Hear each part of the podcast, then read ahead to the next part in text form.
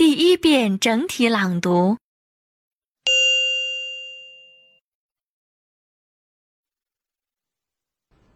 A top American advisor on Iraq has accused the US military of glossing over an upsurge in violence just months before its troops are due to be withdrawn.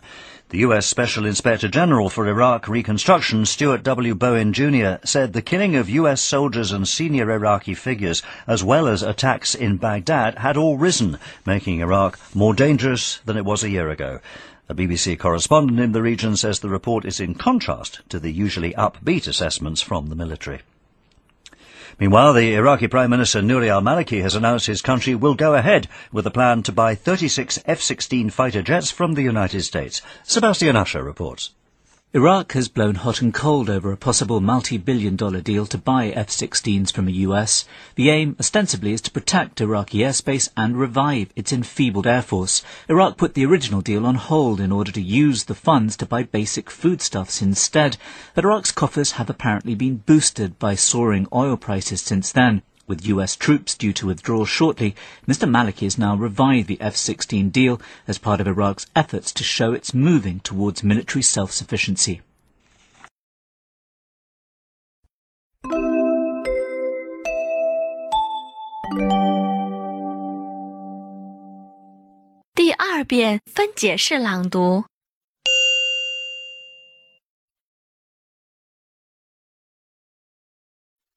A top American advisor on Iraq has accused the US military of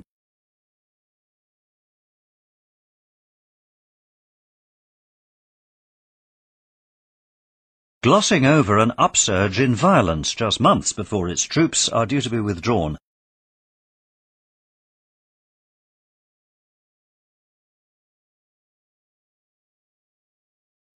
The US Special Inspector General for Iraq Reconstruction, Stuart W. Bowen Jr., said the killing of US soldiers and senior Iraqi figures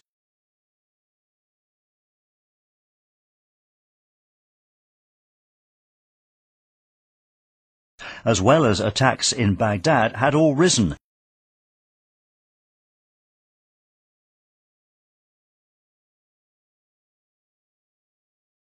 making Iraq more dangerous than it was a year ago.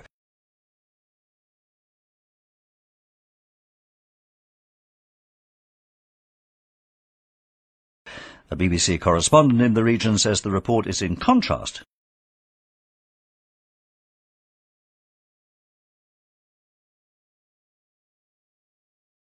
to the usually upbeat assessments from the military.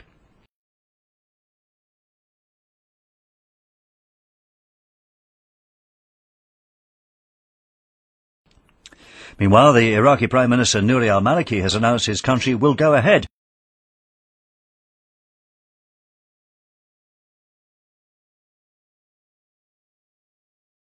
with a plan to buy 36 F-16 fighter jets from the United States.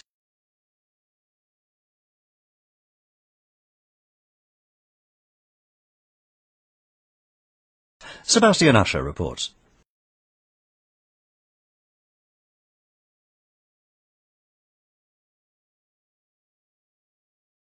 Iraq has blown hot and cold over a possible multi-billion dollar deal to buy F-16s from the US.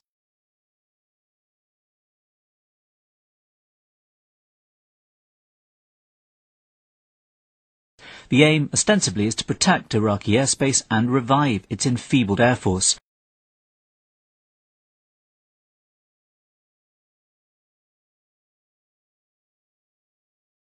Iraq put the original deal on hold in order to use the funds to buy basic foodstuffs instead.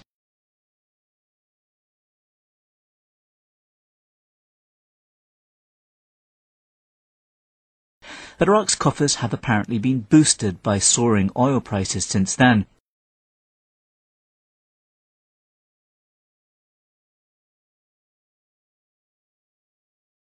With US troops due to withdraw shortly,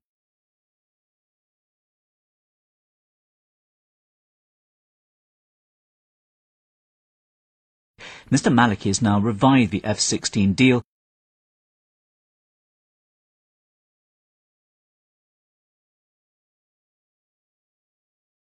as part of Iraq's efforts to show it's moving towards military self-sufficiency.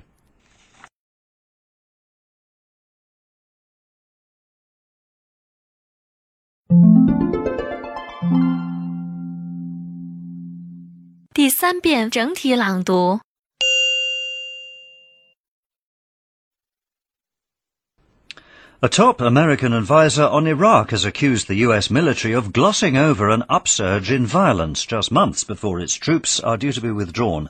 The US Special Inspector General for Iraq Reconstruction, Stuart W. Bowen Jr., said the killing of US soldiers and senior Iraqi figures, as well as attacks in Baghdad, had all risen, making Iraq more dangerous than it was a year ago. A BBC correspondent in the region says the report is in contrast to the usually upbeat assessments from the military.